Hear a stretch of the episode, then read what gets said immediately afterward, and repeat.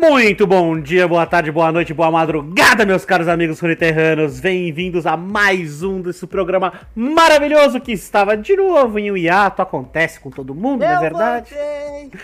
Agora pra ficar, vamos aqui para mais um Cast of Legends. Aqui quem vos fala é o tiozão. E quem vos fala é o Penta. E hoje nós temos um convidado ilustríssimo, um jogador profissional do nosso assunto aqui de hoje. Temos aqui vindo diretamente das noites enluaradas da Emissários, a Coruja Sarte. Se apresente, meu caro. Bom dia, pessoal, tudo bem? Aqui quem fala é o Sarte, sou pro player de TFT e monofelpina Kamei. É isso aí, monofelpina. Temos aí um discípulo de TechZZ que também só. Ah, não, ele, a dele é rapininha. Perdão, perdão, perdão pelo vacilo. perdão pelo vacilo.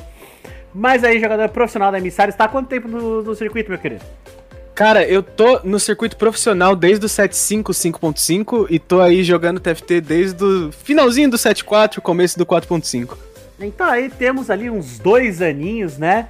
Que o garoto está em campo. Olha só que maravilha, camisa 10 da Emissários vindo aqui nos prestigiar hoje.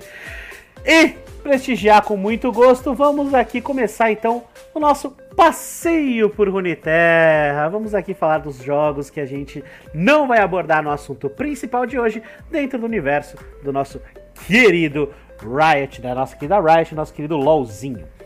Vamos começar falando de cartinha, não é verdade? Vamos começar falando das cartas, vamos falar do Legends of Runeterra.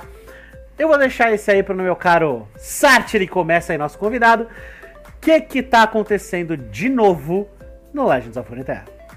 Tiozão, lá no Legends of Runeterra a gente tem então a entrada aí da expansão Andamundos. Junto com ela tá vindo os primeiros campeões que são sem região, o Dinho Bardo. E eles aí vão mudar a forma como você cria o seu deck.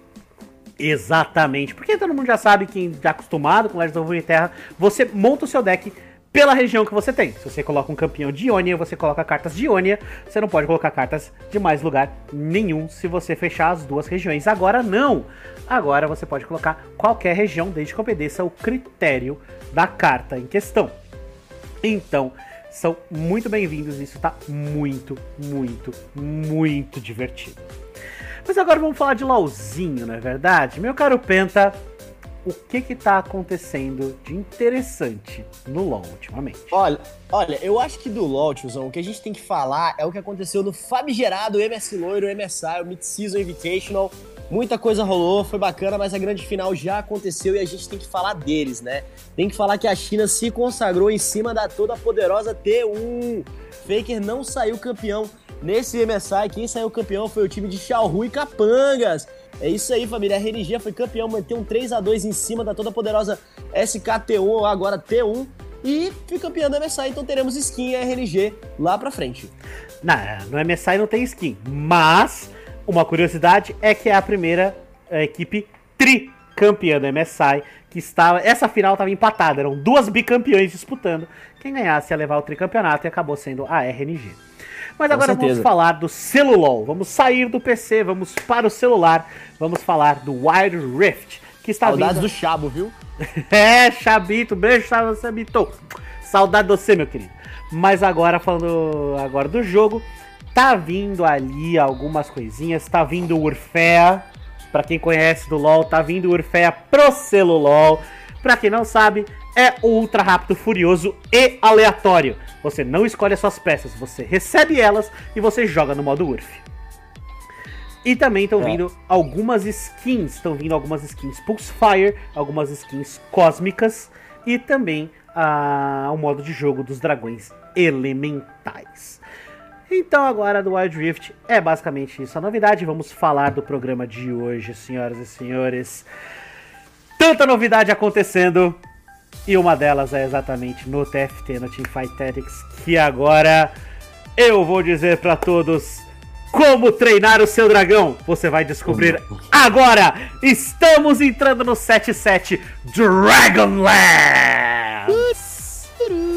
Tá, perdão, música errada. Tudo bem. Meus queridos, agora a gente vai falar do Dragonlance, o novo set que vai entrar no dia 8 de junho aqui no live. Já está acontecendo o PBE. Tá muito interessante, tem muita coisa legal para falar. Mas vamos falar primeiro que esse é o primeiro set o Sart pode me corrigir agora se ele tiver. Se ele quiser. É o primeiro set que tem uma lore pré-definida, bem definida, não é verdade? É, a gente já chegou a ter um pouquinho disso nos antigos, nos anteriores, principalmente no 6 e no 6.5, mas agora no 7 tá vindo bem nessa pegada, bem numa pegada muito interessante de dragões e tudo mais. E eu só vou fazer um adendo aqui com a presença do Sart para quem tá ouvindo a gente, cara. Esse programa ele vai ser legal porque você que vai começar a jogar TFT nesse set, grave esse programa porque o Sart é um cara profissional. Então, todas as noções e tudo que a gente pincelar aqui são comentários valiosos pra gente ver a mecânica desse set. Então, o legal desse programa, tiozão, é que ele vai valer por bastante tempo. Se você tá começando a jogar TFT e tiver dúvidas, quiser dicas, cara, aqui é o canal. Exatamente, por isso que eu quis essa presença tão ilustre aqui.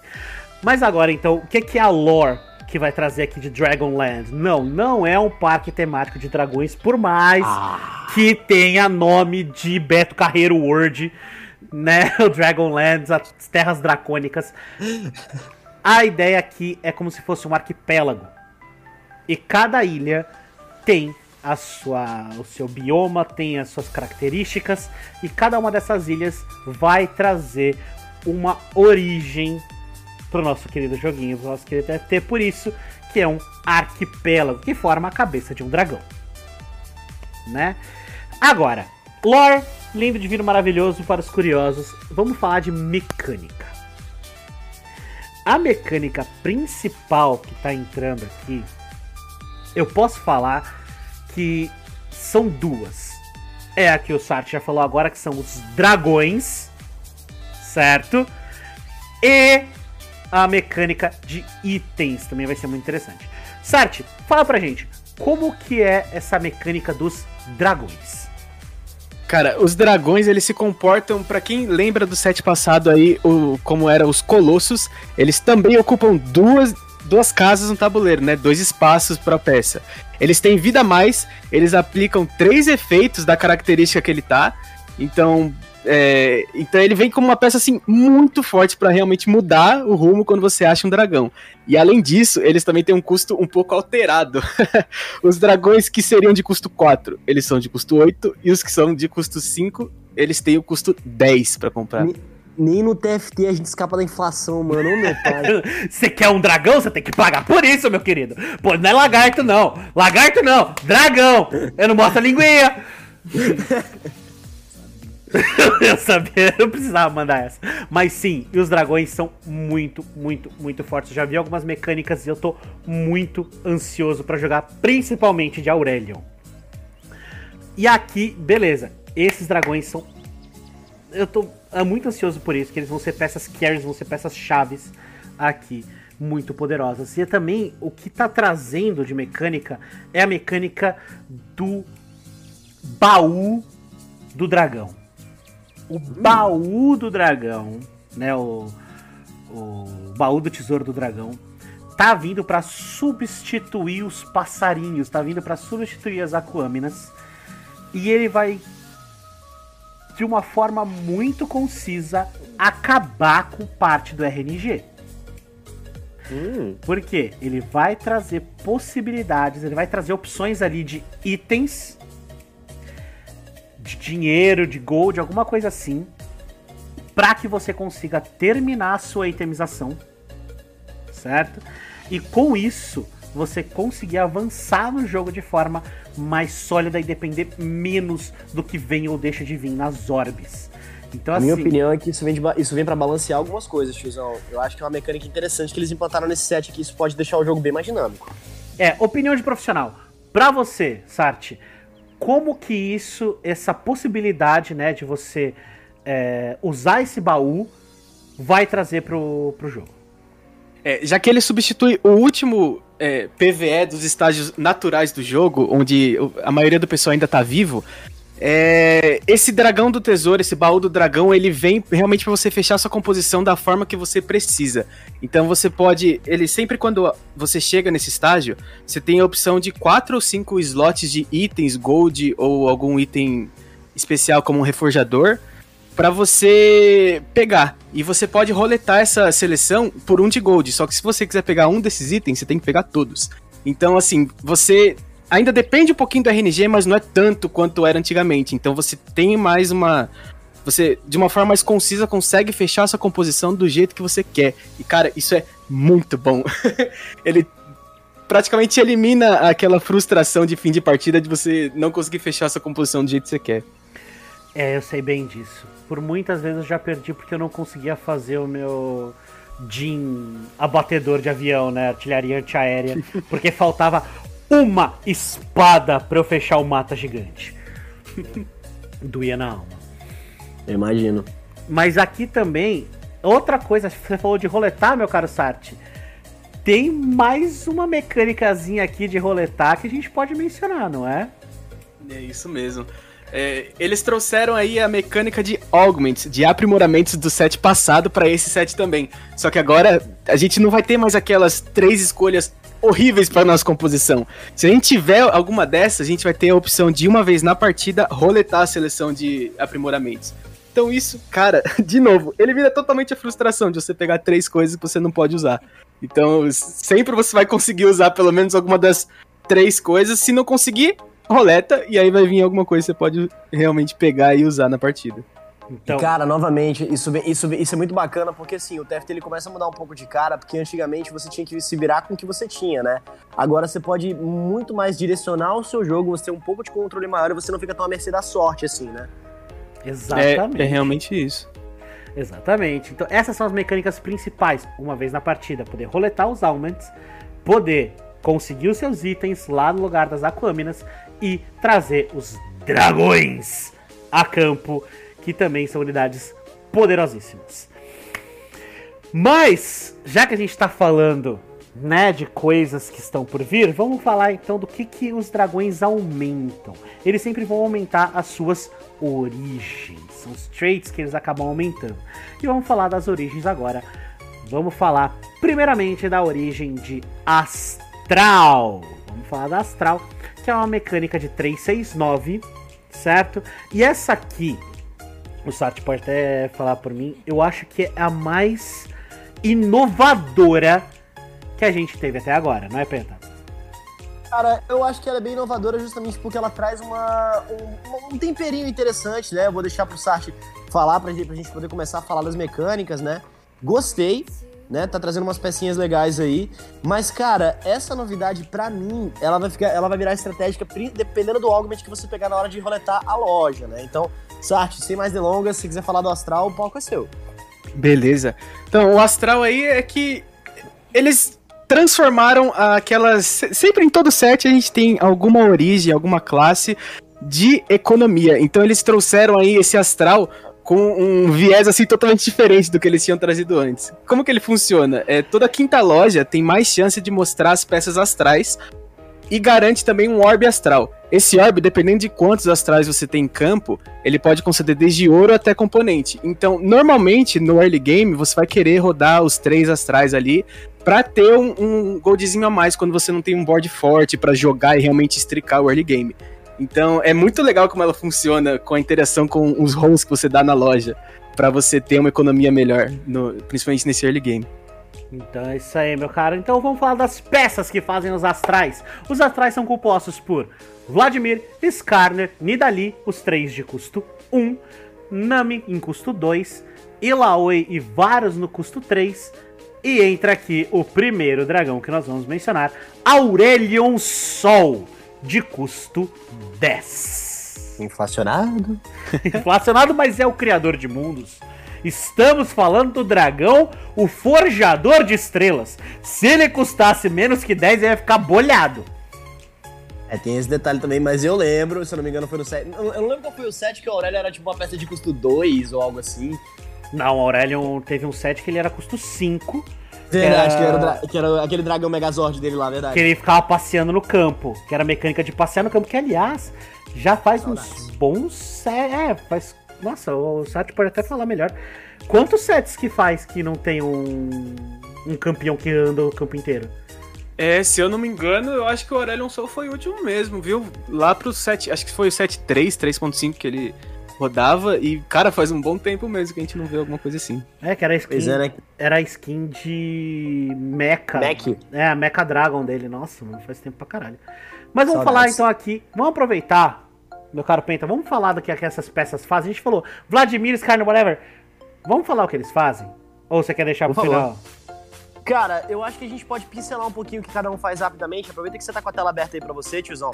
Porque uma, uma coisa que eu quero falar é a mecânica de guilda um pouco mais pra frente. Essa aí eu acho que. Vou aproveitar a presença do Sart aqui, porque isso me chamou muita atenção, porque pra mim é novidade. Mas vamos falar, do- vamos falar das peças, lembrando pra quem tá nos ouvindo, as peças são Vladimir, Skarner, Nidali, Nami, Ilau e Varus e o Aurélio. Tiozão, é todo seu. Vamos começar então falando do comecinho do jogo, nas peças de costume, a Nidali. A Nidali, ela é do tipo Astral Shapeshifter, né? Ela consegue mudar de forma, certo? E essa é a habilidade principal dela. A gente vai falar disso mais pra frente, né? Então, ela é uma pecinha costume. Tem também o Vladimir, que ele é Astral Mago. Bem interessante aqui. E tá Como é vindo conhecido. com a, a mecânica de cura dele, né? Ele consegue se curar bastante. Nós temos o Skarner, que eu achei bem interessante trazerem o Skarner, né? A constelação do escorpião, que tá vindo com o W dele, que ele se dá escudo, certo? Então uma peça tanque muito interessante, ele é Astral Brutamontes. Então, tanque, linha de frente. Aqui passando para as peças de custo 2, a gente tem a. Nossa, perdi aqui. É a Na- Nami, que o Sart pode falar. A Nami tá quebrada ou não tá? Cara, por enquanto que a gente conseguiu ver, ela não é um dos personagens mais quebrados do set, mas ela é bem legal de jogar, viu? Porque além dela dar bastante dano quando você fecha uma Nami 3, ainda cura bastante o time inteiro. Então tá, tá muito legal fazer algumas composições rodando com essa Nami realmente de carregadora principal. Ela tá vindo aí com o W dela, aquela W dando no adversário e curando um aliadinho ali. E ela tá vindo como astral, maga e mística. Então tá vindo muito interessante aqui. O próximo que a gente vai falar é da Ilaoi, a senhora sacerdotisa dos tentáculos, que ela tá vindo muito forte. Eu já vi uns videozinhos, né, uns joguinhos dela tá vindo com a ela tá vindo com a ultimate dela, né? É, é um misto de ultimate com que é, quando ela ulta no, nesse set novo, ela bate no chão e saem três tentáculos dela batendo no campeão que ela tá focando. Então ela dá um dano mágico ali legal até, não é, não é pouco não, e ela é uma ótima linha de frente também. Sim. Mas ela dá dano em área ou ela dá dano direcionado no campeão? Ela dá dano em área, uma área bem pequenininha, mas é em área é, virada pra aquele campeão que ela tá focando. Cone, dando em Ah, cone focada no cara. Entendi. Então assim, e ela é Brutamontes, ela volta com a linha de frente, ela volta, continua sendo tanque, só que agora ela custa 3 e tá dando muito dano mágico.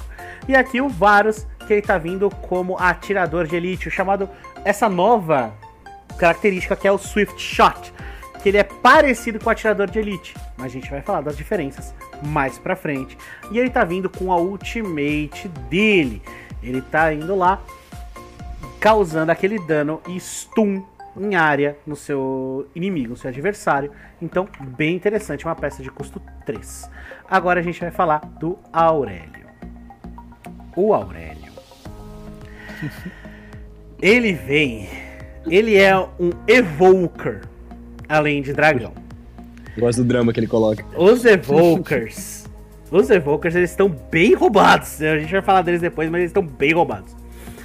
Mas assim, ele traz literalmente um buraco negro pra campo. Ele joga esse buraco negro nos seus adversários. Depois de um tempinho ali, ele explode. Ele dá dano mágico em todo mundo que estiver na área. Reduz o dano deles em 40%, que é o que por enquanto está no PBE, por isso pode ter alterações.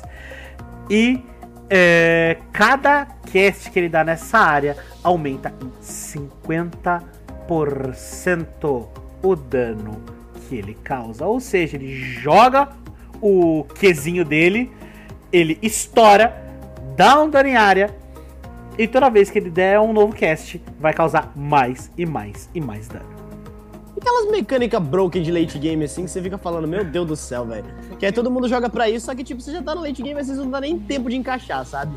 Isso é só, isso é, isso é só pelo dia, mas tudo bem. Não, mas tá. dá pra encaixar. Eu posso falar porque essas peças estão vindo relativamente tranquilas. Ah, Então, tá vendo fácil? tá- é, o Sati pode falar melhor que eu. É, como a mecânica do jogo, já, já que tem muita peça muito cara, normalmente o pessoal tá ficando um pouco mais fraco, assim, no, no começo do jogo e guardando bastante dinheiro para você chegar nos estágios finais e pegar realmente um dragão aí, a sua escolha. Nossa senhora, isso vai ser bacana. Eu quero muito ver quando, é, quando isso lançar, mas enfim. Sim, cê, vamos agora continuar falando agora, vamos falar dos dragões, que é o que a gente falou anteriormente. No momento no PBE, eles estão com 600 de vida extra e 3 efeitos de origem. Tá? No caso, o Aurelion, por ele ser astral Evoker Dragão, ele conta como 3 astrais. Então, se você for pensar, eu falei que era Vladimir 1, Skarner 2, Nidali 3, Nami 4, Laoi 5, Varus 6. Se você pegar essa composição, você tem o 3, 6. Para fechar o 9, você só precisa do Aurelion Sol. É, o quê? Então, é uma agora essas origens, elas estão se fechando um pouco mais fácil naturalmente. Mas os emblemas, gente, que isso? Então, não precisa nem de emblema. em algumas que vão precisar isso? de emblema, mas aqui pro astral pelo menos você não precisa. Então, é isso também é muito legal dos dragões, né? Quem são os dragões? Vamos falar deles dois nomes que todo mundo conhece muito. Três, se você considerar os jogadores TFT. Aurélio, que a gente já acabou de falar. A Shivana. E, hum. o, e o Aoshin, que era uma pequena lenda do LoL, do, do TFT. E agora tem a sua própria peça. Mas aqui também tem o Daeja, o Idas, Sifen e o Shioyu. Shengon Shi... Ah, Shioyu. Ah, tá. Shioyu. Uh, peraí, peraí, peraí. Fala, fala de novo isso. Shi ou Yu. fala três vezes rápido agora. Não. Droga. o nome do bagulho é Shoyu, velho. Vamos começar então falando aqui dos dragões. Vamos falar do Aoshin, que ele é do tipo Saúde. Tempestade. Né? Então hum. é bem interessante aqui. E ele simplesmente começa a atirar bolinhas de raio no adversário. E ele solta. Atualmente está soltando 14 bolinhas de raio no adversário. Em adversários aleatórios. Rapaz. E ele, toda vez que acerta, dá dano mágico e suga mana do alvo. Ele rouba mana. V vamos deixar esse silêncio exatamente para pontuar esse negócio. Que o bicho que usa mana rouba mana eu, eu, dos caras. Eu sei, que, eu sei que a galera em casa deve estar tá perguntando do silêncio. É porque nesse momento tá os três, assim, com a mão na cara, olhando, olhando o texto pra tela, sabe? Então, assim, você que não tá vendo a nossa cara, eu já tô descrevendo pra vocês. Tá os três olhando pra tela com a mão na cara aí. Caramba. Sim. Agora, vamos continuar. Pana que tá vindo com a característica de asas da fúria, né? Rage Wing. É uma shapeshifter, então todo mundo imagina o que acontece, né? Ela entra na forma dracônica.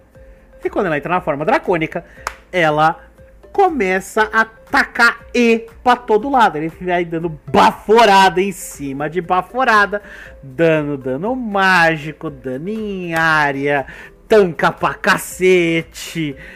Enfim, dá até dano na porcentagem de vida máxima do adversário. Bom pra tanque, hein? Bom exatamente para você estar contra uma linha de frente tanque. Ela tá vindo exatamente para quebrar isso. A gente já falou do Aurelion, vamos falar aqui de Daeja. Daeja que ele vem de Miragem, que a gente vai falar daqui a pouco. E ele é passivo, né? não, tem a versão passiva e versão ativa. Ele dá. Os ataques dele dão um dano mágico bônus e reduzem o MR do adversário. E o ativo, ele solta um Soreguedon, por assim dizer, solta um rajadão de vento pra cima dos adversários. E ele causa dano em, no caminho desse rajadão. Vamos falar agora do Idas. O Idas, que ele é um escamaluz guardião. É, entre, entre idas e vindas, né? Nossa. Tamo aí. O cara é. O primeiro vez que o cara tá aqui, ele já tá tendo três tipos diferentes de depressão, só com as piadas bosta que a gente manda. ah, porque você acha que eu aprendi com quem? Mas vamos lá. Mas tudo bem, vamos lá. Ele. Ele fica tanque pra cacete. Esse é o dragão mais tanque que a gente tem até o momento. Tá certo, Sart? É, ele é o.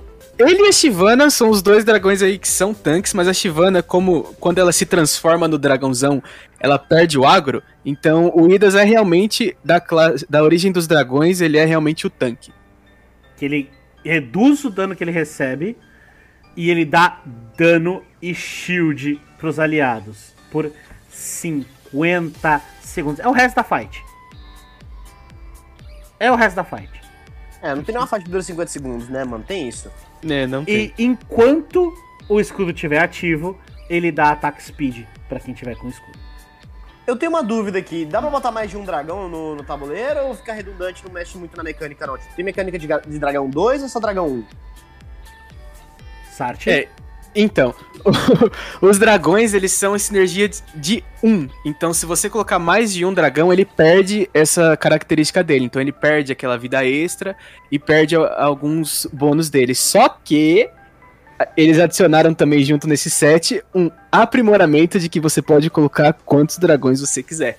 Então, existe um Meu mundo que você pega um aprimoramento desse e joga com quatro dragões no level 8. e eu esse é seu board.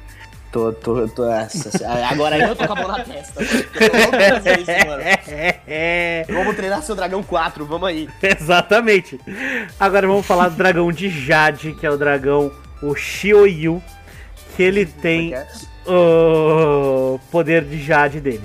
Quando ele entra nessa posição, ele dá 35 de dano reduzido, imunidade a CC e os três próximos ataques dele são mais poderosos, certo? O primeiro dá dano físico e stuna, o segundo dá dano verdadeiro e o terceiro termina com a pose dele de Kung Fu Fighting lá e dá AD pra todos os inimigos na linha que tá o cara. Tipo, ele basicamente dá um socão e joga o cara pra puta que pariu. É isso mesmo, Sart? Cara, esse dragão aí, é, o nome dele já é um pouco complicado, né? Então a gente, assim, apelidou ele de Galho Verde. Ele também tem um poder, tá, viu? É o galho verde! É o Galho Verde. É o galho, E pra aí- quem não tá vendo a imagem, é literalmente a skin do galho é, caçador de dragão, o galho dracônico, na croma verde. Sim. e aí, esse dragão, ele é muito legal, cara, porque ele pode tanto ser uma linha de frente muito forte, quanto ele dá muito dano. Esses três auto-ataques que ele dá é muito dano. Então ele pode ser uma linha de frente, que é sua carregadora principal. Existe esse mundo que você faz uma composição dessa e é, é realmente muito forte. E eu tô Além achando do que, ele tempera o seu sushi. Importante isso aí, viu? É o Shoei aqui. Mas então, o legal do Shi é que ele é o primeiro, é o único dragão que eu tô vendo aqui que ele é AD, né? Ele é o dragão de dano AD. Na realidade, tem o Shioyu e o Saifen. Os dois são de dano AD. Aí, lá pro dano AP, a gente tem o Aoshin e o Aurelion Sol. Um ataque speed misturado com dano AP é o da Eja. E aí, os dois tanques realmente são o Idas e a Shivana. Beleza, então vamos falar aqui do Sifen, o último dragão que a gente tem pra falar agora, que ele é esse Whispers, que a gente pode chamar de sussurradores, né? E hum, é, Brutamontes. Então ele vem pra trazer uma, um tanquezinho aí pra ajudar. Ele dá uma carga, ele dá uma corridinha no inimigo que tá mais longe dentro de três espacinhos, né? Dentro de três quadradinhos de distância. Dá AD que knock up nos, em todo mundo que ele passa, obviamente, né? Um puta de um dragãozão. Ele vai sair andando, todo mundo vai sair sendo jogado por aí, né? Se ele não achar ninguém, tipo, ele tá lá numa posição, ele dá o dash e não achou ninguém, ele dá dash até ele acertar. Ele quer isso, ele quer acertar alguém, ele vai acertar alguém, ele vai dar o dash até acertar alguém. E depois disso, ele morde, ele moide.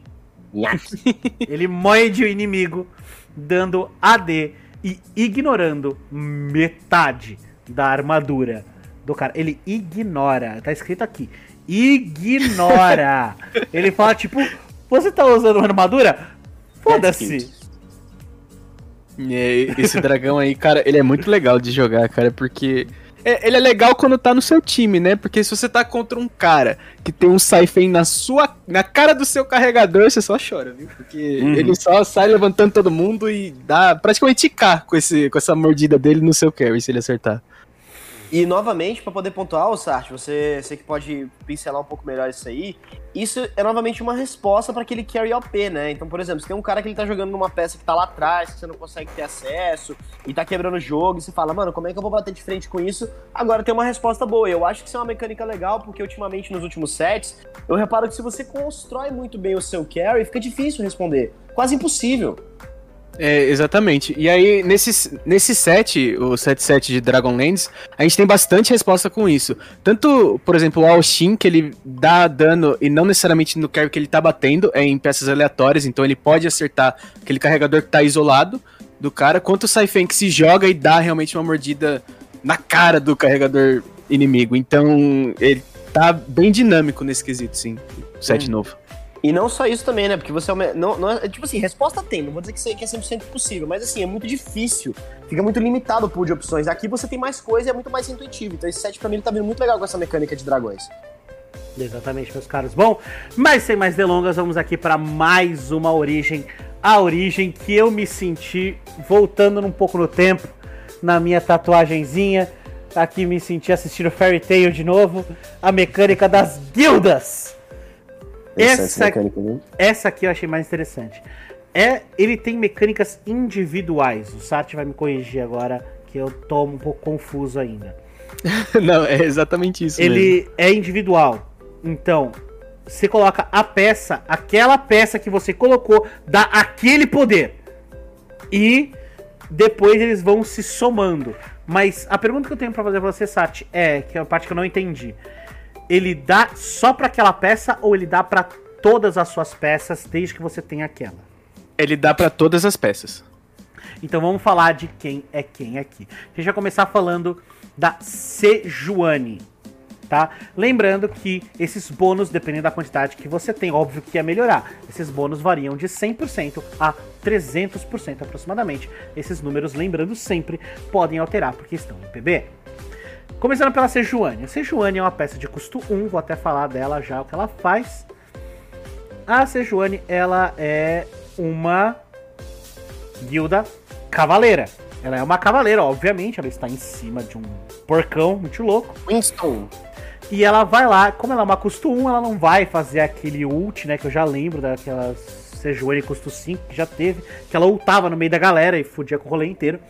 Mas não, ela só dá aquele Wzinho maroto, dando um danozinho é, e um stun. Tranquilinho. Qual que é a habilidade de guilda dela? A habilidade de guilda dela, ela consegue dar 100 de vida máxima. Começa dando 100 de vida máxima para toda a sua board. Então ela começa dando mais vida. Ou seja, Sejuani é o tanque do rolê. O Twitch, que eu quero mencionar aqui, que é a primeira vez, a primeira, que colocam o Twitch como ele deve ser. Como um ADC e não como um assassino. Dá uma raiva do Twitch indo para na puta que pariu do lado adversário. Não, seu ADC! Fica aqui! Para! Mas enfim. Uh, meu caro Pentinha, fala pra gente o que que o Twitch dá pra guilda? Olha, o Twitch ele tá dando ataque speed, né? Ele dá mais 10% de ataque speed, lembrando que para isso pro board, né, no caso. No caso, para quem é da guilda, ele vai estar tá dando 20% de ataque speed, já que é dobrado. Então, é uma escolha interessante se você tiver uma composição que mexe muito com esse, com esse atributo, né? Se quiser mexer em DPS, quiser mexer um pouquinho para poder pegar a frontline um pouco mais rápido, o Twitch é uma peça legal. Mas, Chuzão, eu queria falar dessa, dessa mecânica de guilda. Inclusive, eu vou deixar só você terminar da gente falar de todas as peças, porque para mim, de todo o set, essa é a mecânica mais interessante. Não necessariamente a que mais vai virar o jogo, mas ela é interessante porque é, essa versatilidade para mim, ela é muito boa principalmente no mid-game. No mid -game. Eu acho que ela pode ser bacana nesse estágio do jogo. O Sart me corrija se eu estiver errado. Mas, Fizão, pode dar prosseguimento nas peças aí e a gente já fala um pouco mais dessa mecânica. Exato.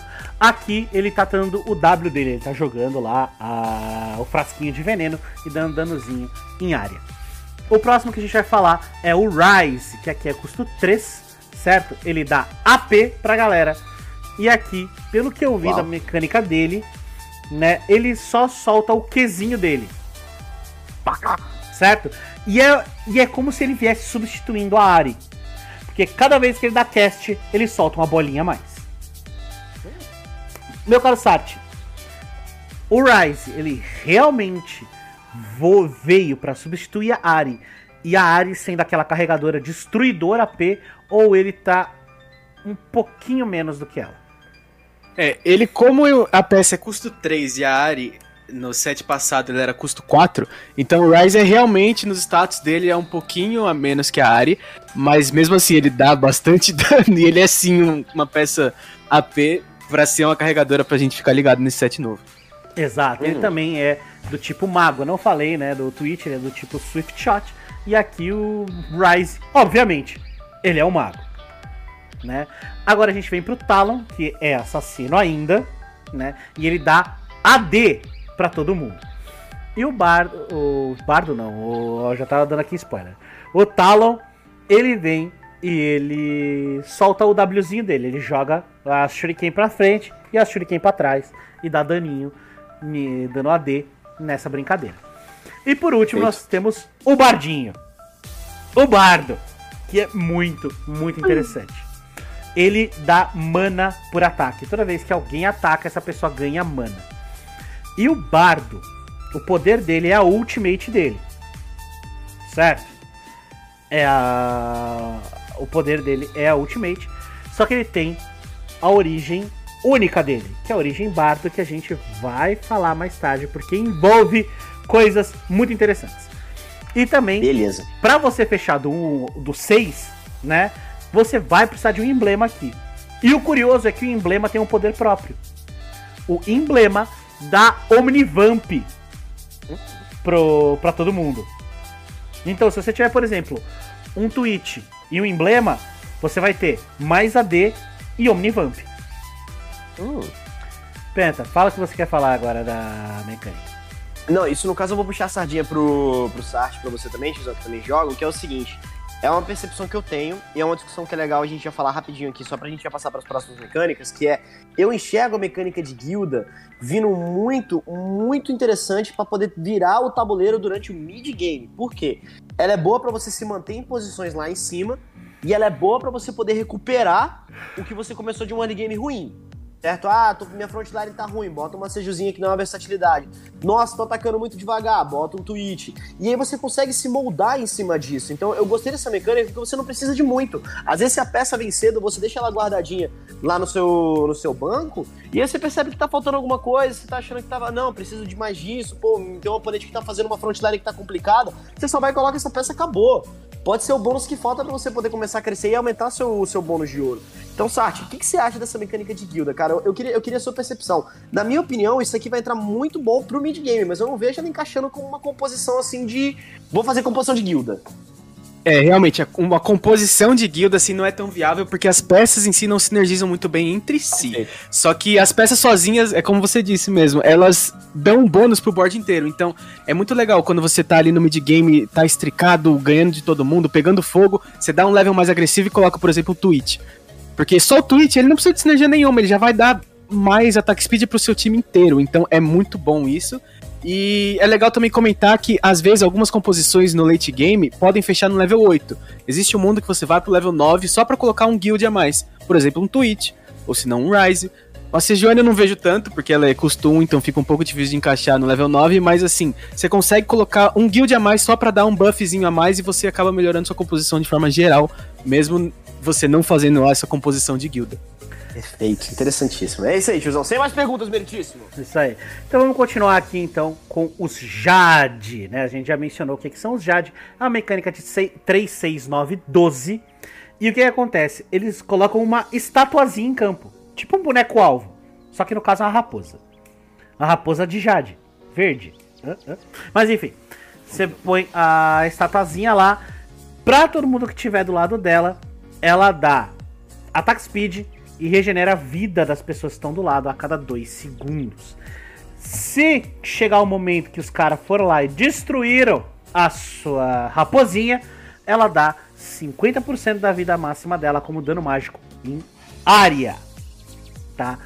E aqui é composto pelo Tarik, Karma, Nar, Ash, Anivia, Nico Soraka e o Shioyu, o Galho Verde. é...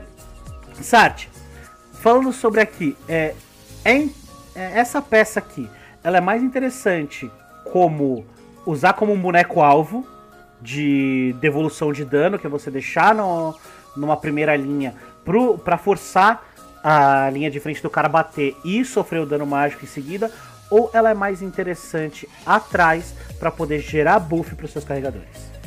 É, isso depende muito de qual estágio que a gente está na partida. Por quê? É, por exemplo, quando a gente tá no, nos estágios iniciais ali no early game, você tá fazendo um early game voltado mais pra Jade, você sempre quer deixar todo mundo meio que junto. para todo mundo, já que são poucas peças, 4, 5, 6 peças, todo mundo acabar pegando esse buff do Jade.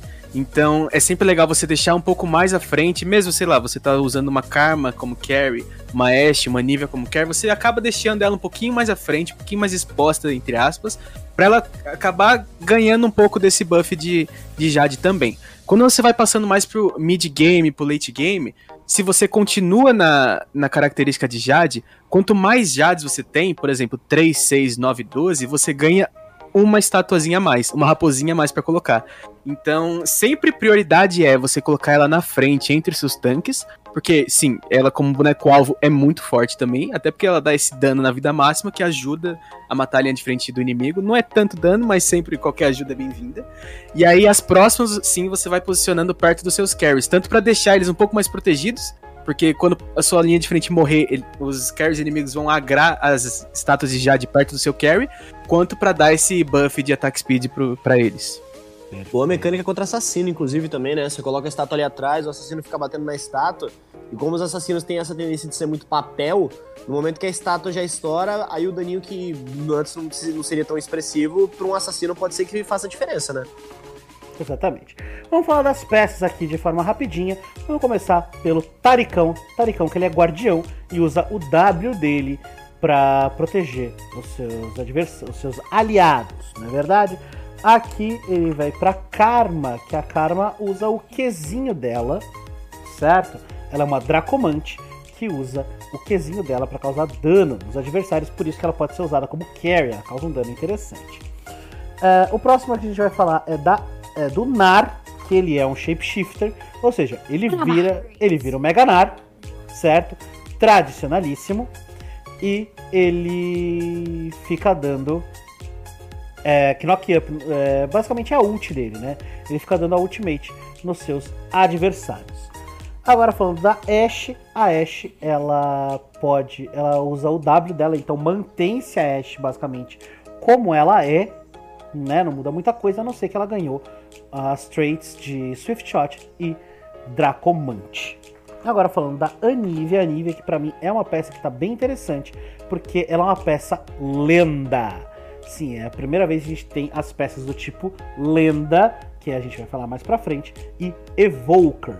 E ele, ela ulta durante 3 segundos no, no campo. Não é aquela Anivia late game que solta o R e ela pode passar o resto da partida com R ativo, que a mana não acaba. Mas aqui ela acaba depois de 3 segundos. É, depois disso a gente tem a Nico, que é a primeira vez que a Nico vem como uma peça e não como uh, o item ajuda de Nico. E ela vem. É, ela sempre toma forma de algum aliado, certo? O aliado mais próximo dela, ela toma forma, é, ganhando todos os bônus que a pessoa ganha. E ali, quando é, ela ganha um escudo, certo? Quando esse escudo estoura, ela volta a ser a Nico e ulta. E quando ela ulta, ela dá aquele mega dano em área, dá aquele stun em área.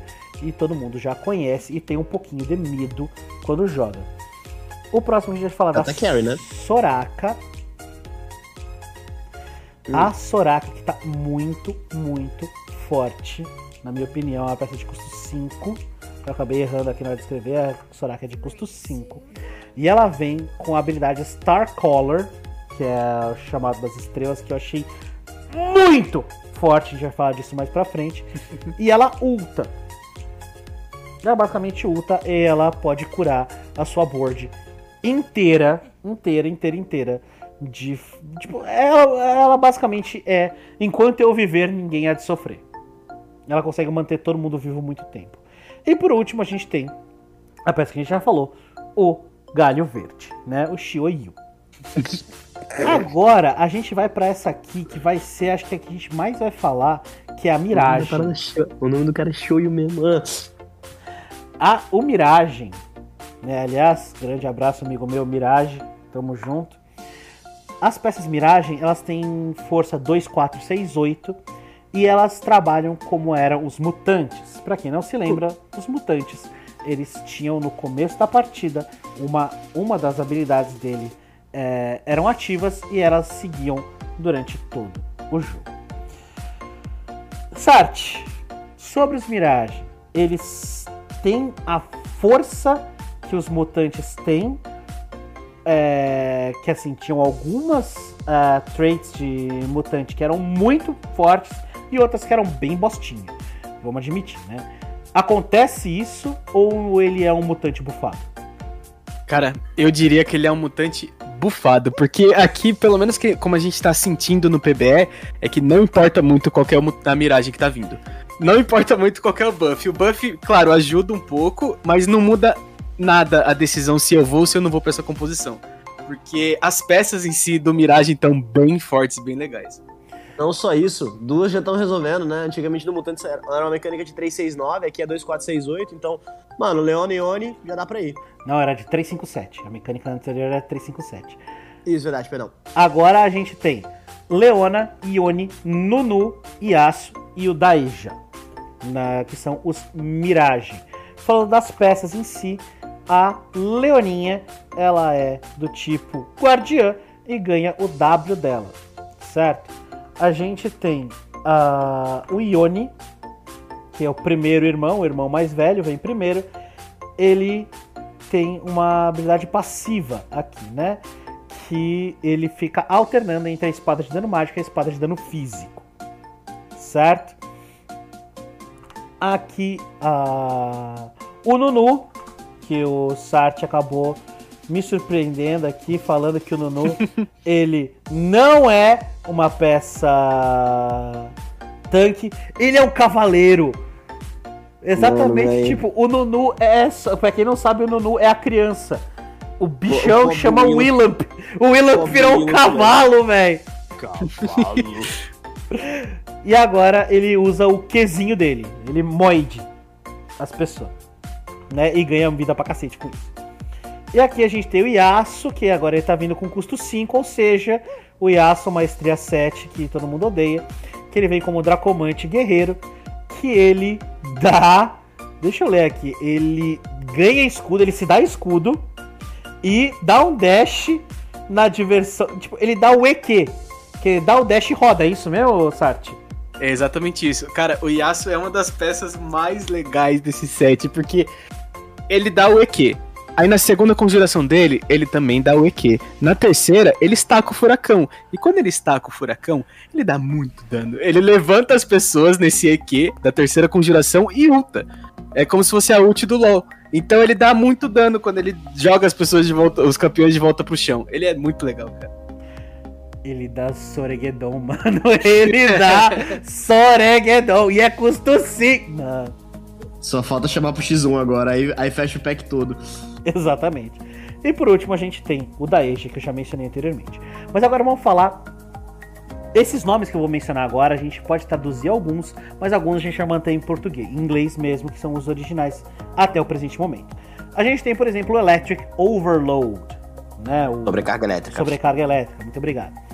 E toda vez que um Mirage atacar ou receber um ataque básico, ele tem chance de causar porcentagem da vida máxima do dele mesmo de dano em área.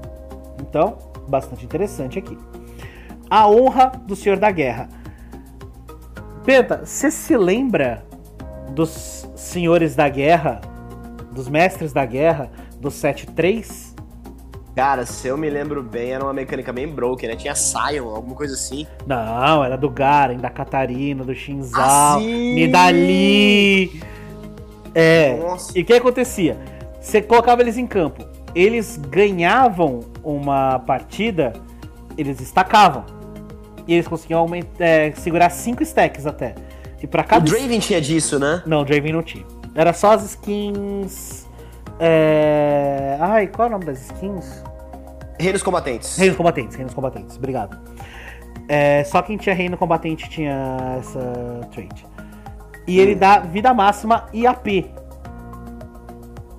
Certo? Então aqui, nesse jogo, vai dar vida máxima e AP. Tá? A ganância do hum. pirata vai ganhar um baú de loot depois do combate com cada player.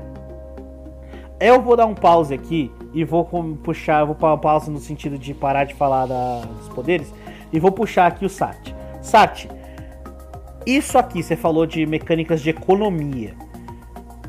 Até que ponto esse grid aqui, esse Pirates Grid, né, a ganância do pirata, é interessante para buildar a sua economia? É, por enquanto, como tá no servidor de testes do PBE, a gente não tá tendo, tá vendo esse Parts Grid impactar tanto. Então a gente não tem um impacto assim, wow, na nossa economia. É, hoje em dia, claro que isso pode mudar ao decorrer do tanto do período de teste quanto o período que o set estiver em live. Mas por enquanto ele não impacta tanto. Beleza. A determinação do Downbringer, né, da, daquele que emissário traz da luz, emissário da luz, né? Toda vez que a vida cai para 50%, eles regeneram essa vida. A lâmina do executor, todos os ataques e habilidades de, dessas dos miragens dão dano crítico em oponentes de vida baixa e dá bônus de dano crítico. O encantador do da lâmina mágica, o encantamento da lâmina mágica dá AP a cada auto-ataque em combate What? com players. Ele ganha stackzinho de AP toda vez que ele dá um ataque básico. Tá maluco, né? mano. Bota uma Guinsô nisso aí, velho. Caraca, Branan. A gente tem aqui também, por último, a destreza do duelista, que eles se movem mais rápido e vão estacando ataque, é, ataque speed por ataque básico, com 10 stacks no máximo. Tá certo? É, tiraram o Challenger, né? O desafiante, para poder botar nisso aí, mas tudo bem. Hum. Comentário rápido, Sarti. Qual que é o Miragem mais forte atualmente? Cara, Tempo. É, tem alguns mais fortes atualmente. Tô gostando bastante do Downbringers, que ele recupera a vida máxima. Esse duelista também é bem legal. E o que executa também é, é, é, é bem legal. Ex Executioner's Edge. É a lâmina executora, a lâmina executora. Isso, a lâmina executora também é bem legal. Que... O, o, mais forte, na minha opinião, é o Downbringer, mas o mais legal é o duelista. Justo. Bom, vamos acelerando aqui porque tempo é dinheiro. Vamos falar agora das asas de fúria dos Rage Wings 369. E eles a mecânica deles é ter fúria no lugar da mana. Certo? Eles estacam a fúria e soltam a habilidade quando tiver com a fúria estacada. Certo? Toda vez que eles é, é, usam a habilidade, eles ficam 4 segundos na forma de fúria e eles ganham bônus de ataque speed e omnivamp. Certo? É composto por Sete, Senna, Shen, Caim, Swain, Ekarim, Zaya e Shivana. Uh, vamos falar rapidinho só das peças, só para não atrasar muito, né? Vamos falar aqui do 7, que o 7 ele é Dracomante e ele ganha o Qzinho dele, né?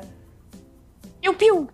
Ele dá o Q ou W, Sart? É o Qzinho, é o Qzinho. Então ele ganha a armadura resistência mágica e dá socão nos adversários. A cena, ela é uma canhoneira e ela joga o W dela uh, ah, para acertar o primeiro e dá é, dano mágico, dano físico, né, e mágico extra. Agora, o Shen, ele vem como guardião, se eu não me engano. Não, ele vem como guerreiro e, e brutamontes. E ele dá o W dele, né? Ele ganha resistência mágica e ele pode auxiliar as pessoas ao lado dele para não tomar auto-ataque. Ele desvia dos auto-ataques, né? aqui a gente vai falar agora do Caim, que é uma peça que eu falei que tá. Ou me falaram que tá um pouco fora da curva. Que ele dá o W dele, na é verdade? Ou é o quê? É o, é o Wzinho dele mesmo. Ele dá um, um danozinho em área ali. E como ele é custo 2, não é tanto dano, mas um Caim 3 ele dá um dano legal. é, eu vi uma foto outro dia de um Caim dando 2 milhões de dano verdadeiro. numa partida, tipo, numa rodada ele deu 2 milhões de dano verdadeiro. É isso, gente. É, o Swain, que ele é um shapeshifter, dizem as más línguas que ele é o shapeshifter mais poderoso que a gente tem fora a Shivana, né, que seja de peça normal, mas ainda assim ele pode ficar mais forte até que a Shivana, algumas pessoas falam. Ele ulta e com isso ele ganha ele é, basicamente ele ulta, vai sugando vida das pessoas né? O Sart, é isso mesmo? É, na realidade, o Swain, as más línguas diriam eu. ele é mais forte que a Shivana, cara. Ele é muito quebrado, cara. Ele é muito quebrado. Como é, é que é? ele, quando ulta, ele troca os auto-ataques dele por dano mágico. Então ele fica meio que jogando um danozinho a mais nas pessoas. E ele troca a ultimate dele por uma. Não sei, uma bola de fogo maior que dá um dano em área. Então, cara, é, bota uma guinso no boneco assim, nossa, fica muito legal. Hashtag volta Temer. é, e ele é Dracomante e é, Shapeshifter, ele é metamorfo. A gente tem também aqui a, o Ekarim e a Zaya. Né? São os últimos que vão entrar aqui nessa parte. São. Ah, eu cheguei a falar da, do poder da Nive, esquece. É, cadê o Ekarim? Cadê a Zaya? Cadê a Zaya? Achei a Zaya. Ela, por 4 segundos, os ataques dela, das penas, né, também jogam uma pena que dá 15% de dano mágico e dão mais penas ainda. É, ela dá o E, né? Ela dá o QE. Ela joga a pena e depois puxa a pena, dando dano na ida e na volta. O Ekarim ele ulta. Ele basicamente ulta, ele joga as unidades da as lanças dele para frente, dando stun, né, em quem passa. Então estão falando também que a peça do Ekarim, que ele é um Cavalier, ele tá muito forte. E a Zaya, ela é uma Swift Shot. É, eu, eu, eu, desculpa, só, só um segundinho, Sartre. É porque pra mim essa composição aí, aí você entra pra, pra me corrigir novamente. Isso aí pra mim é composição de meta, cara. Pra mim, com a Shivana, que assim, se a Shivana seguir aquela mesma lógica da, se não me engano, do Aurelion, de botou a Shivana, consegue fechar a mecânica de novo, acabou. É exatamente isso mesmo. O Ekarim e a Zaya, eles são realmente muito fortes dentro dessa composição. O Ekarim, essa linha de frente primária nessa composição, até porque a Shivana ela custa muito, então vai ser mais difícil você achar ela, bater ela duas estrelas. Então o Ekarim é sua linha de frente primária. O Shen, ele ajuda o Ekarim porque ele faz, quando ele ulta, faz com o Ekarim a linha de frente não tome dano por um determinado tempo. Ekarim dá um stun muito forte e a Zaya, ela estaca muita pena, cara. Porque combando aí com, as, com a habilidade da Asas de Fúria, ela ganha ataque speed. Então ela vai ganhar ataque speed com a ult, vai ganhar ataque speed com a sua sinergia. Então ela vai fazer com que. Você pode ver, do, no meio do combate vai ter umas 20, umas 30 peninhas dela ali estacadas, e quando ela puxar, ela dá muito dano. É, mas tem que posicionar bem. Sim. Posicionar legal pra não ser pega, né? Posicionando legal, botando uns itens maneiros, nossa, mano, esse eu quero testar. É, e agora a gente vai falar dos Revels, que para mim são os fogueteiros aqui dos traficantes do morro de Dragonland, que eles são da mecânica 234 e tem as skins de fogos de artifício, certo? Então toda vez que eles usam uma habilidade, eles lançam um foguinho de artifício que dá dano mágico em um inimigo aleatório numa área pequena. É composto pelo TK, Jinx, Cork e Sona. Então o TK ele é do tipo tanque mesmo, né? Ele faz a linha de frente ali como um Brutamontes e ele ganha escudo, ele ganha o E dele na habilidade. A gente tem aqui depois a Jinx que solta o Wzinho dela, ela solta as mordidinhas flamejantes para stunar e causar dano no adversário. Aqui, essas duas peças são as peças que eu achei mais interessantes. O Cork e a Sona, ambos custo 4. A Sona, ela ulta, ela usa o crescendo dela, que ela dá dano e stuna os seus adversários em linha reta. E o Cork, ele joga a barragem de mísseis, que é tradicional, certo? Só que, é, pelo que eu tô vendo aqui, é a barragem, não é um míssil só. Tô certo, Sartre? É isso mesmo. Ele tá. Se eu não me engano, ele joga no, no inimigo quatro mísseis, quatro ou cinco. E aí o último míssil sendo aquele mais poderoso dele quando ele estaca a ult dele no, no LoL. Então ele dá um dano em área considerável. E cara, essa sinergia é muito bonita, mano. Porque toda vez que eles ultam, sai um foguinho de artifício de um, de um dos campeões e vai até um campeão aleatório inimigo. Aí o Cork fica ultando bastante, a Jinx ulta bastante, porque ambos são canhoneiros também. Então fica saindo vários fogos de artifício pelo board e tudo mais, e cara, é muito bonito de ver. E não só isso, cara, eu acho que essa é uma mecânica secundária interessante. Tipo assim, você tem uma mecânica que te permite fazer tipo, uma composição que escala muito bem com duas características, a Rebel é uma boa segunda, né? Porque são quatro peças e relativamente fáceis de conseguir, né? Uma custa um, uma custa dois e duas custa quatro. Mid late game você já tá conseguindo botar Rebel 4 no, no board. É isso aí. E agora vamos para aquela que é outra mecânica que é única, a primeira vez que eu tô vendo aqui, que é a mecânica dos escama-luz, que eles garantem itens exclusivos, como se fossem os itens da Forja, mas são bem diferentes aqui.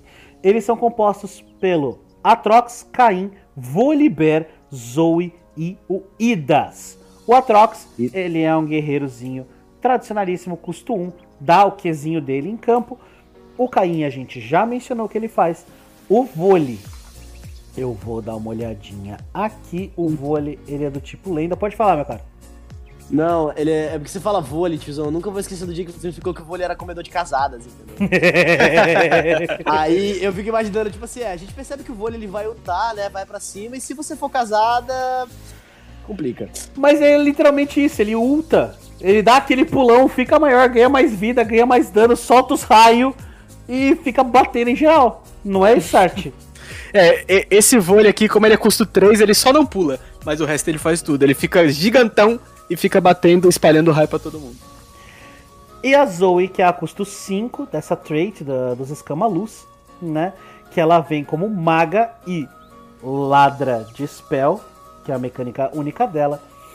E ela não tem uma habilidade exclusiva. E como é a Spell Thief, eu vou explicar o que significa o Spell Thief. Ela não tem a ult dela. Mas essa característica de Spell Thief dá a ela a possibilidade de pegar habilidades que vêm de outras dimensões aleatórias e jogando elas como se fosse dela. Tipo, ela tá lá, vou pegar aqui a da Soraka agora eu vou pegar a da Zaya, agora eu quero virar um Atrox, agora eu quero virar um Nunu, e por aí vai. Rapaz. pois é, né? Ela é a ladra de spell do rolê. Mas agora, vamos falar dos itens. Que esses itens estão complicados. A coroa dos campeões eu vou falar por último. Que é a coisa oh. mais absurda que eu já imaginei que fosse acontecer. Só fazer um parênteses rápido, lembrando que a gente tem caçador de dragão para poder falar também, viu? Vamos falar. Ah, eu pulei o caçador de dragão? Eu pulei. Pula... Não, tá tudo. De... Não, tá tudo bem. Dá pra gente falar disso aí, depois a gente fala de caçador de dragão. Bom, vamos começar então com um item, né? Toda vez que você fecha o escamaluz em 3, 5, 7 ou 9, aparece um item. Sempre aparece um item no 3, dois itens no 5, três itens no 7 e cinco itens no 9. Pra mim é meta também. Os itens são o machado do Draven, que dá AD e ataque speed, e dá AD bônus. Na verdade, assim, vamos falar aqui. Essa trait é a trait dos ricos, é a trait dos milionários. Porque tudo envolve ouro. Tudo que eu vou falar agora vai envolver ouro. Então, quanto mais eh, dinheiro você tem no seu banco, mais fortes os escamalus vão ficar. Por exemplo, com o Machado do Draven, você ganha um de AD bônus para cada moedinha que você tem no seu banco, no máximo de 80. E toda vez que você dá um ataque básico, ele ganha um stack. Quando você tiver 100 stacks, eh, você se ilumina, ganha 10 de ouro e um componente de item. Uh, bem interessante. O investidor determinado. quando ele te dá 300 de vida e quando o usuário morre 8 vezes, esse item sai dele, se transforma em mãos de diamante e você ganha um duplicador de campeão, que seria a nova ajuda da Nico, e 15 de ouro. E quando você tem a mão de diamante, é 300 de vida e 20 de AP. E toda vez que, esse, que quem tá usando a mão de diamante cai para 66 e 33% de vida na primeira vez na rodada, ele ganha 1 de ouro e imunidade de dano por 2 segundos. Mano, eu, eu, assim, tem bastante ideia pra poder falar, tiozão, mas eu já vou dar um spoiler aqui, o Sat vai complementar. Pra, é, é, todo, todo set de TFT tem aquela composição que você fala, mano, isso é muito roubado. É aquela, aquela famosa composição, vai entrar e uma semana vai tomar nerf. Eu acho que vai ser o caso dessa daí. Mas enfim. eu, eu posso dizer até um pouquinho mais, viu?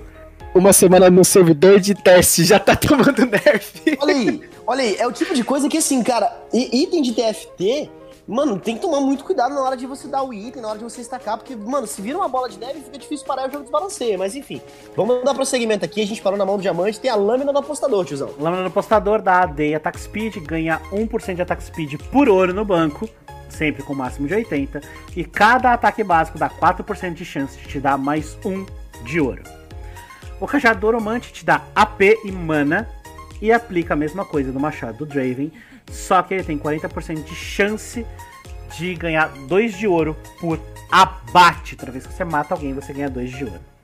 A armadura de Mogul, ele te dá vida máxima, dá 1 de armadura MR e 10 de vida bônus quando toma dano acumulando 50 vezes. Quando você atinge os 50 de acúmulo, você ganha 2 de ouro. Esse aqui que eu achei o mais engraçado, que existe o bastão desnecessariamente grande. Temos aqui a gema desnecessariamente grande, que é da dar vida. E se você sobrevive 15 segundos no combate, o seu time inteiro ganha 1% de dano bônus por ouro, sem limite. Se você tiver 100 de ouro, você dá 100% de dano a mais. E ganha 1 de ouro para cada duas unidades vivas no momento que você ativa. Temos a Pedra Filosofal, que te dá vida, que toda vez que você roleta a sua loja, você ganha um stack nesse item. E cada vez que você roleta, você tem a chance de copiar o usuário dessa dessa pedra filosofal e consome todos os stacks. Quanto mais cara for a peça, mais difícil vai ser para isso ativar. Antes de eu falar da coroa, meu caro Sati, fala para mim. É, aqui você ganha a peça estilo Yordle ou ela aparece para você comprar de forma mais fácil? Se eu não me engano, você ganha a peça estilo Yordle. E essa pedra filosofal aí, ela tá dando o que falar, viu? O pessoal do time de desenvolvimento já tá falando que isso daí vai ser nerfado. Não sabe exatamente Ai. como, mas vai ser nerfado porque a quantidade de peças lendárias de custo 5 ou custo 10, 3 estrelas que tá aparecendo é brincadeira, viu? Cara, Essa peça sentido. aí tá muito fácil bater. Não, eu, eu, me pergunto como é que é o algoritmo dessa pedra filosofal, justamente porque é isso que eu ia falar. para você poder fechar um campeão, sei lá, um, um dragão 2 é muito rápido no jogo, acabou, mano. Um dragão 3. Dá pra fechar um é, dragão 3. Não, fechar dragão. Velho, fechar dragão 3, velho, tá ligado? Mano, o cara vai fechar o Godzilla no campo, velho, mas enfim. E o último, a coroa do campeão. A cada 5 segundos o próximo ataque básico do, do usuário vai causar 9 mil vezes a quantidade de ouro que você tem como dano verdadeiro. Alô, alô, produção? Produção, eu tô com o item meio, eu tô, eu tô com o item meio broke aqui. Isso, coroa do campeão. Não, pera, a produção confirma? A produção confirma, tiozão, é isso mesmo. Ele só aparece quando você tem a trait é, no Escamaluz em 9. Mas ainda assim, ele dá 9 mil vezes a sua quantidade de ouro como dano verdadeiro. Ignora todo e qualquer tipo de defesa. Eu, eu, eu li isso aqui, eu juro pra vocês, eu fiquei uns 5 minutos só lendo e relendo o que ele fazia, completamente incrível. É, realmente é, é, é, é, é, aquilo que o Sartre já falou Eu acho que, tipo assim, eu não tinha lido essa, essa parte ainda do desse novo set, mas, cara, para mim, com certeza é mecânica de meta. Tem nem como, tipo, fazer isso é muito forte. Se isso escala muito bem, se você souber rodar sua economia direitinho, o que 90% dos pro players de TFT com certeza sabem fazer, é uma composição que não só entra muito fácil, mas, cara, é difícil responder isso sabe? Num... Pra, porque é uma resposta de item, né? E pra você conseguir encaixar alguma coisa que pegue nos carries de cara, pra mim, não dá. Simplesmente não dá, tiozão. Mas enfim. Passando agora pra minha X-Men favorita. Vamos falar aqui. Não, agora vamos falar dos Caçadores de Dragões, que você é uma vez pulou. É uma trait de 246. E se não tiver um dragão no seu time, já que ele é um caçador de dragão, não vai ter dragão. Mas, não tendo um dragão no seu time, você ganha, causa dano mágico a mais e toma 25% de dano a menos de peças com mais de 1700 de vida. Ou seja, ela é para você uhum. dar dano e aguentar o dano dos tanques. Ela é composta por uhum. Brown, Lilia, Olaf e Diana. O uhum. Brown, ele traz o escudo dele, ele traz o W dele e atualmente é uma das peças do tipo Guardião mais poderosas que a gente tem no jogo, não é, meu caro Sartre? É, realmente. As peças Guardião, elas normalmente são para mais pro early game, assim. Então o Brown vem com uma ótima pedida, até porque essa sinergia de caçadão de dragão é muito legal, cara. então ele vem aqui para tancar e tancar de forma muito forte.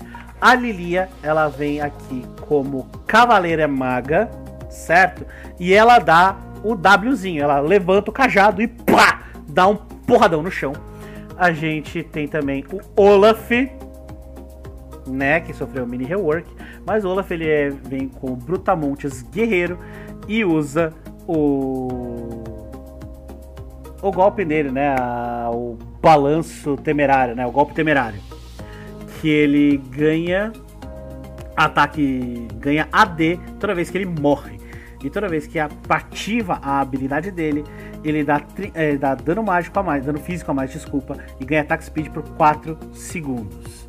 E quanto mais vida você abaixa, mais ataque speed você tem. É o Olaf tradicional, né? E a Diana, que ela vem como assassina, e ela vem exatamente para trazer o Wzinho dela, que ela dá dano, ela dá escudo e ganha as bolinhas dela para dar dano em área, nas pessoas que bate na bolinha, não é verdade? Agora a gente vai falar da tempestade, dos campeões do tipo tempestade. Né? É uma trait de 3, 4, 5, 7. Sim, é 3, 4, 5 e pula pro 7. Tá? Afinal, 7, 7, né? né, Baduts? e depois de 9 segundos de combate, os céus se fecham e começa a cair um monte de raio em campo. Começa a relampejar. Tá repangalejando aqui em campo começa a cair relâmpago e todas as unidades inimigas tomam 2 segundos de stun e porcentagem da sua vida máxima de dano verdadeiro. E todos os tempestades ganham ataque speed. É composto pelo Ezreal, Kiana, Lee Sin, Ornn e o Aoshin. Certo? Saúde. Agora falando do Ezreal, ele é o costume aqui, ele é Swift Shot e vai soltando o Qzinho dele bem tradicional, como era no set passado. A Kiana ela é uma assassina de custo 2 que dá aquela laminazinha elemental dela. Ela joga. Uh, dá o Q dela, né? Que dá dano e desarma os seus adversários. Uh, o Lee Sin, ele não dá o chutão, né? Pelo que eu tô vendo aqui, ele não dá o chutão. Ah, não, ele dá o chutão. Ele dá a ultimate dele. Ele dá a ultimate dele e dá knock up e stuna as pessoas que estão no alvo, né, da da bicuda do boliche. Tá? E por último, a gente tem aqui o Orn, que é do tipo lenda e brutamontes, e ele ulta, ele joga, né, o bodão, ele joga o bode pra frente para poder dar knock up nos seus adversários certo? E esses uhum. são os uhum. tempestades. Vamos falar agora da trait que eu acho que é mais. Eu vou deixar essa pro final. Eu vou falar dos Whisper primeiro, porque eu vou falar dessa depois. Os, os sussurradores, eles têm 2-4, é uma trait 2-4-6-8. E todo o dano causado pelos sussurradores reduzem armadura e MR dos seus adversários. Certo? Quando eles atacam essas unidades que foram, tiveram a sua armadura reduzida, eles ganham stacks do bônus deles. É composto por Trash, Silas, Elise, Pike e o Saifen. Vamos falar do Trashão. O Trashão, ele tá aqui na no custo 2, achei o Trash. Ele é o novo Blitz. Só que em vez de pegar a pessoa da frente, ele pega a pessoa lá longe. O quão roubado é isso, Sart? É, ele vem assim. Eu acho que todo. Acho que praticamente todo set a gente tem uma peça que traz esse controle de grupo inicial, né? Que. Que tira o carry que tá mais longe do cara. Então, é, é, é, o Blitz, só que ele dá um stun um pouquinho maior, se eu não me engano, ele dá um pouco mais de dano, porque para compensar, assim, uh, as suas peças não focarem o alvo que ele puxa. É uhum. isso aí. Tenho, a minha dúvida sobre o Trash é se ele vai ser instacast ou ele precisa da, da mana para poder dar o puxão. Porque o Blitz ele já começa puxando, mas o Trash ele faz isso também? Uhum. É, ele, ele dá o instacast. Ah, massa. Hum. A gente tem o Silas aqui, né? Eu perdi o Silas de vista. É, onde está Silas? Onde está Silas? Apoio a causa! Achei! Ele é Brutamonte e mago também. E ele e dá o. Ele dá o que dele em jogo. Ele é. joga as correntes dele e dá o danozinho lá da, do Qzinho dele. É, aqui a gente tem a Elise, que ela é custo 3 também. Que ela é uma shapeshifter que ela vira aranha tá? Em vez de atacar de longe, agora ela ataca de perto. Só que ela dá mordidinha venenosa quando ela dá o quesinho da aranha, né? Toda vez que ela ataca, ela tá dando bônus mágico adicional, né? E se ela mata o adversário, quando ela so é, toda vez que ela mata, ela sobe na teia, se tornando inalvejável e caindo em cima do inimigo com menos vida e dando a mordida logo em seguida. Então, bem forte. E por último a gente tem o Pike, que seria a peça assassina mais quebrada que a gente tem no momento. Que ele é. Ele literalmente ulta. Ele ulta. Ele tá lá, de boinha, de repente ele executa. O, a pessoa, tipo, ela pode estar com a vida, sei lá, 20, 30%. Bateu o tanto que o Pike vai matar, ele vai lá e mata, acabou. E toda vez que ele dá isso, ele vai resetando. Ele vai resetando Os... imediatamente. Dos, dos dragões, o Saifen que era tanque também? É, o Saifen, na realidade, ele comba bastante com essa característica de Whispers, porque ele é um, um carry AD. Então, já que ele reduz a armadura e resistência mágica do alvo, ele é um carry ali que você não precisa necessariamente rodar o último sussurro nele, por exemplo. Você pode rodar full dano. E é, é bem legal, cara. É, é, isso que eu ia falar, porque essa composição, para mim, ela vem justamente para poder acabar com as frontlines brokens, né? Então, tem tipo, se a gente fosse fazer um paralelo com o patch atual, terá aquele WW chato, aquele swing bolado também, vai. Então, pegar esses tanques assim que são mais chatos de cair, essa é uma composição de resposta, né? Sim, seria uma resposta interessante. E agora a gente vai falar de. Vamos falar do. do Banguela? Vamos falar de como treinar o seu dragão? que a gente vai falar dos treinadores de dragões, que é composto pela Tristana, o Heimer e a Lulu. O Heimer, pelo que eu vi aqui, eu só preciso confirmar, ele não solta as maquininhas dele. O Heimer não solta as maquininhas dele. É, é isso mesmo. Ele dá um stun na. Ah. Se eu não me engano, é uma unidade aleatória e dá um dano nela. Ele joga o Ezinho, ele joga o stunzinho isso. dele e ele é mago. A Tristaninha é tradicional, ela joga a carguinha, né? E fica batendo até a carga estourar. E a Lulu, ela polimorfa o seu adversário, certo? Ela vai lá, ela é uma Evoker mística e ela vai lá e transforma o cara num dragão que não ataca. Mas por que eu quero falar do treinador de dragão no final? Porque eles trouxeram. O, inovador é esse aqui agora, porque no inovador você podia né, trazer uma pecinha a mais. Só que agora é é o sapão, é o Gromp com uma zazinha minúscula e uma cara de vou comer seu, enfim. Que eles chamam de Nomsi. Eu sempre vou chamar de Gromp. Pra mim vai ser o sapão. O sapão de asinha. O sapão muguerço. E o que acontece quando você tem o sapão? O sapão, Ele entra e ele é uma peça tanque interessante. Ele consegue fazer uma linha de frente interessante. E ele, quando ele ulta, né? Quando aparece a barrinha, ele enche a barrinha de mana dele, ele solta uma bolinha de fogo. Então eu me senti muito no Digimon, tá ligado? Na- quando ele tá no comecinho, que ele, ele também evolui de estrela, essa é uma peça muito interessante que ela evolui de estrela. Ele solta chama neném. Quem lembra de Digimon aí? Com certeza. Chama neném! Aí no final, ele manda, vira o. O Agumon vira o.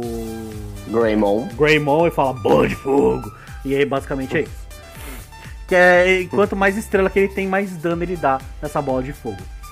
E o interessante é que assim, quando acaba a partida, os treinadores de dragão dão um petisquinho. Cada treinador de dragão dá um petisquinho pro.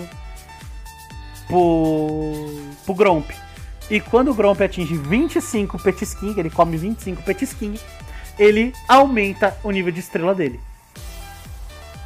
E ele vai até 4 níveis de estrela, até o nível verdinho lá, platina, whatever, que eles chamam. 25 rodadas é muita coisa, né? Tipo, Não é são 25 dois rodadas. petiscos.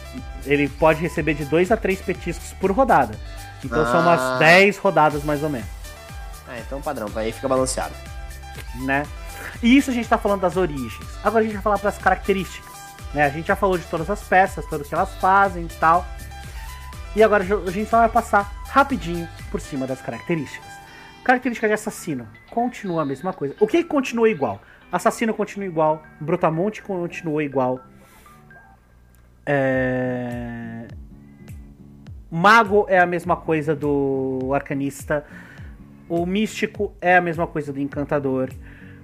O Swift Shot, Swift Shot. mesma coisa do Atirador de Elite, só que em vez da ataque, ataque Speed em vez de ataque básico. E agora a gente vai falar dos que mudaram. Certo? O Bardo. Eu queria muito falar da, do Bardo, porque é o seguinte. Toda vez que um aliado sobrevive a um combate, ele tem 20% de chance de gerar uma nota musical. Porque a gente tá falando da skin Bardo Bardo. Então solta aquela musiquinha, musi- a nota musical, que é o sino dele. Só que o Bardo sempre solta uma nota, nota musical quando ele sobrevive. E cada nota musical aumenta em 1% a chance de vir peças custo 3, 4 e 5 na sua loja. Uh, isso pra escalar no late game vai ser legal. É maravilhoso, Sartre.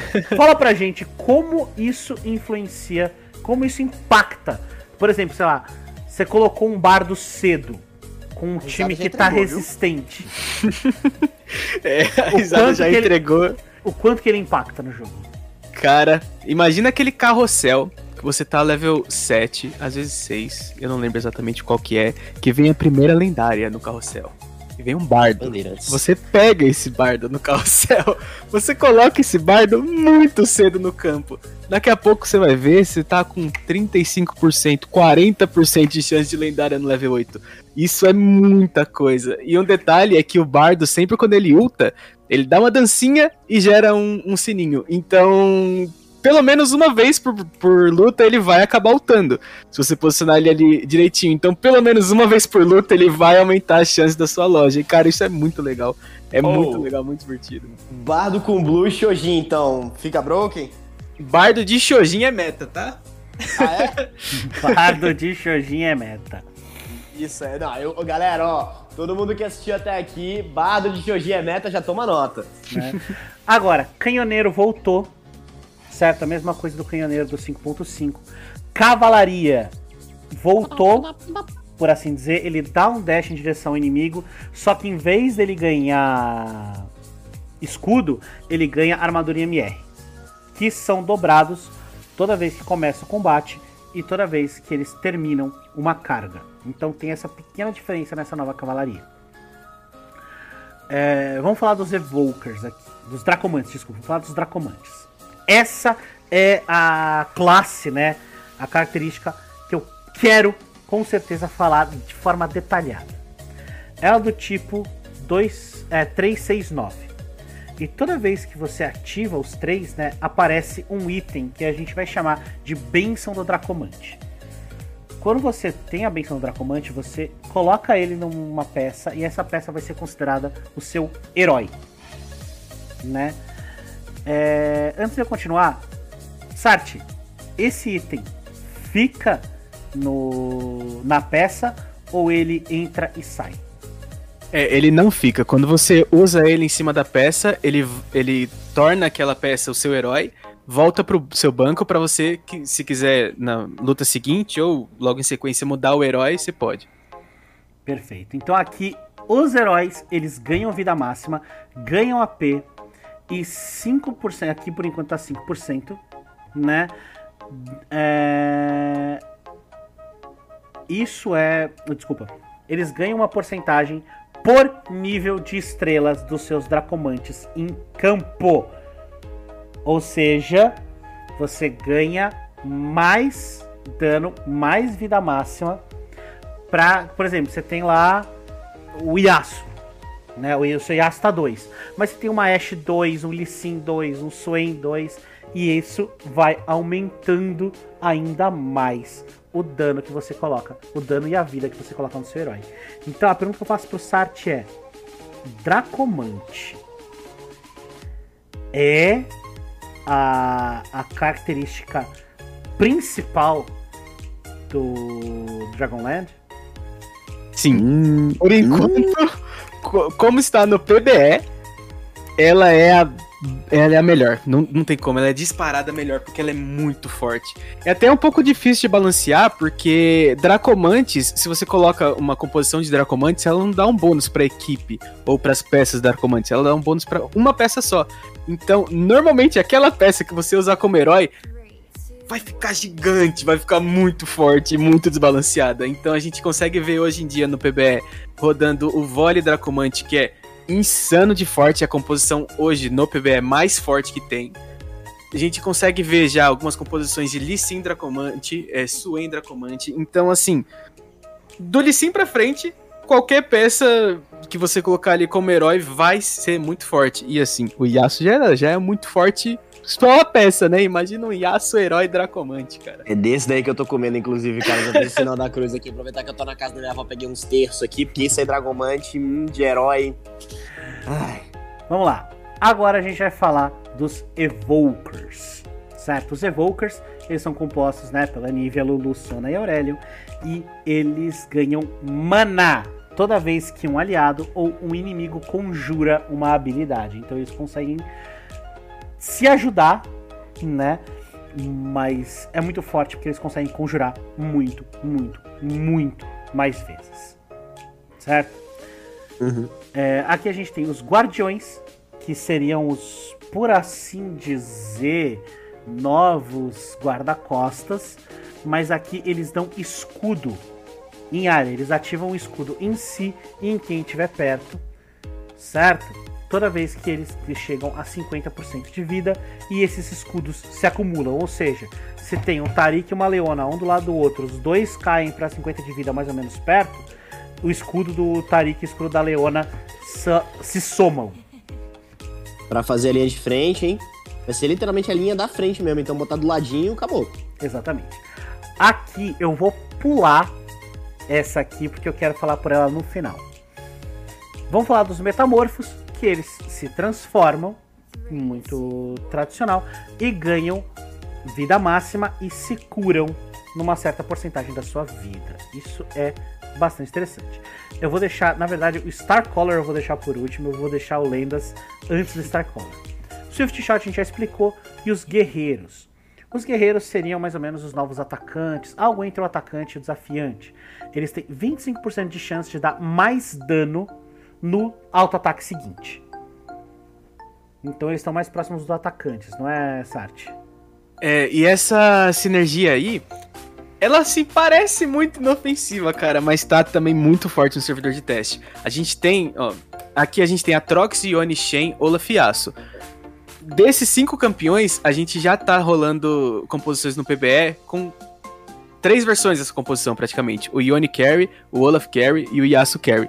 Então, assim, é muito legal quando do nada ele proca esse 25% da chance e dá só um porradão e dá IK na peça. É muito legal, cara.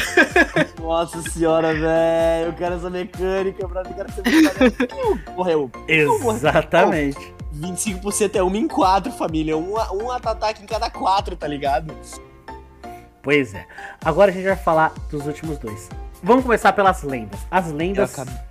Ai, Diga. tiozão, eu acabei de ler a Soraka, velho. Não, vamos falar das lendas. Não! Lenda. Tá.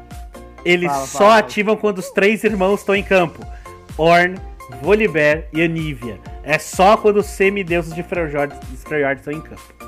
O que, que acontece? Você coloca ali o Volibear e tem uma unidadezinha do lado. Ele pega essa unidadezinha do lado, passa a mão e manda pra dentro.